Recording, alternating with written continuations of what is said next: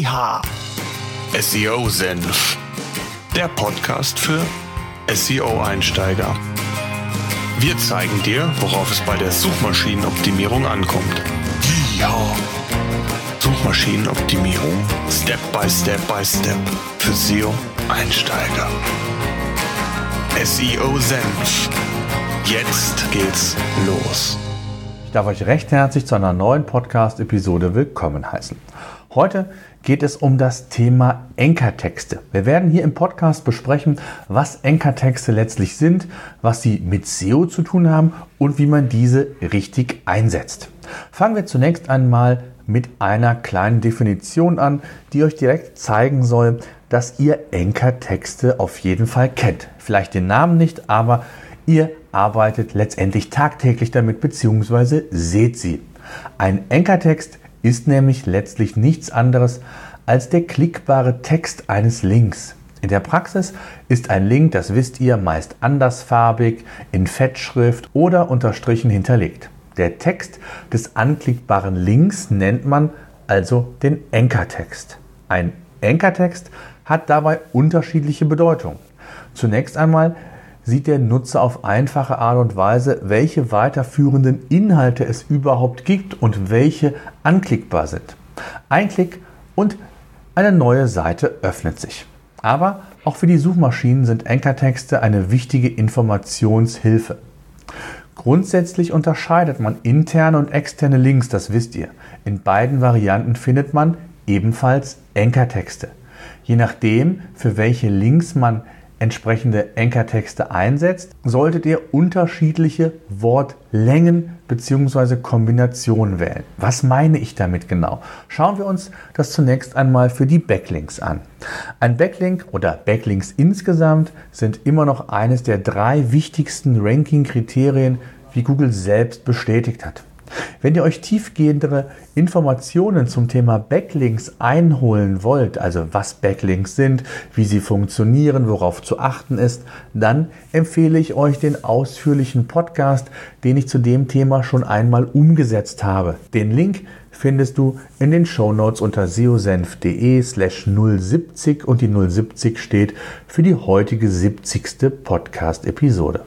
Gerade bei Backlinks gibt es viele unterschiedliche Handhabungen und auch Mythen, wie denn der perfekte Ankertext aussehen sollte. Grundsätzlich ist es so, dass ein Ankertext so natürlich wie möglich erscheinen sollte. Seit dem Penguin Update achtet Google noch mehr auf Qualität und darauf, dass Backlinks keinesfalls manipuliert sein sollten.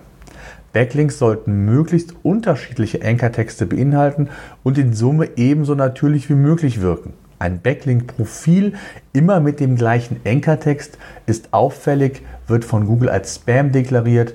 Ja, und im schlimmsten Fall werdet ihr natürlich dann auch bestraft. Sehr wichtig ist inzwischen, dass der Ankertext des Backlinks sich perfekt in den Inhalt einfügt und dem Nutzer quasi einen Mehrwert suggeriert und, bietet.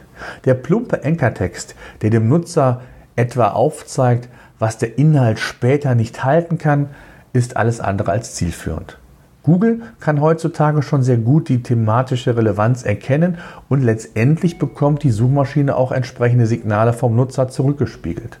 Verlässt der Nutzer die angeklickte Seite, weil er den Inhalt als nicht relevant einstuft, wird ein Backlink letztlich von Google entsprechend schlechter bewertet.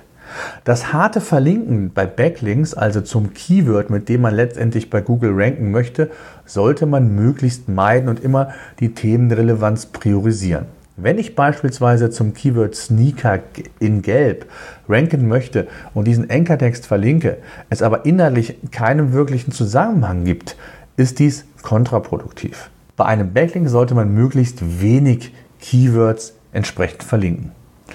Anders sieht es bei der internen Verlinkung aus. Auch hier gibt es ein paar Dinge zu beachten. Und auch hier habe ich bereits einen ausführlichen Podcast zu gemacht, den ich ebenfalls natürlich in den Show Notes verlinken werde. Zunächst einmal gilt es vom Grundsatz zunächst auch, ein interner Link sollte thematisch unbedingt passen und dem Nutzer weiterführende Informationen zu dem Thema liefern.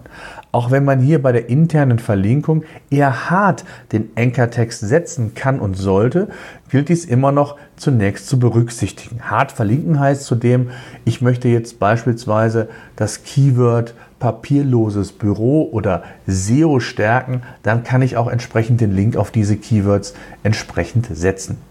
Anders als bei den Backlinks, wo möglichst wenig Wörter als Anchor verwendet werden sollten, gibt es bei der internen Verlinkung eine solche Grenze nicht. Zwar sollte man auch hier keine ganzen Sätze verlinken, jedoch muss man auch nicht so penibel darauf achten wie eben bei den Backlinks.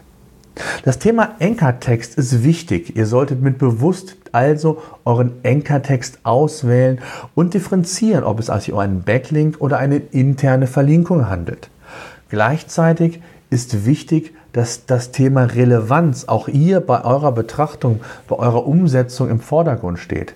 Denn nicht nur Google, sondern auch der Nutzer selbst wird euch quasi das Signal indirekt geben, indem er entweder länger auf eurer Seite verweilt oder eben kürzer, falls der Inhalt, der Enker auch nicht thematisch passte und der Nutzer nicht die Informationen gefunden hat, die er sich vorgestellt hat. Ich hoffe, ich konnte euch mit dem Podcast noch einmal aufzeigen, wie wichtig der gezielte und unterschiedliche Einsatz von Enkertexten letztendlich ist.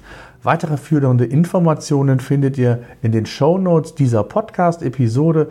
Solltet ihr Fragen haben, nutzt die Kommentarfunktion unterhalb der Show Notes oder besucht uns auf der Facebook-Seite SEO Senf. Ich würde mich freuen. SEO Senf, der Podcast für SEO-Einsteiger.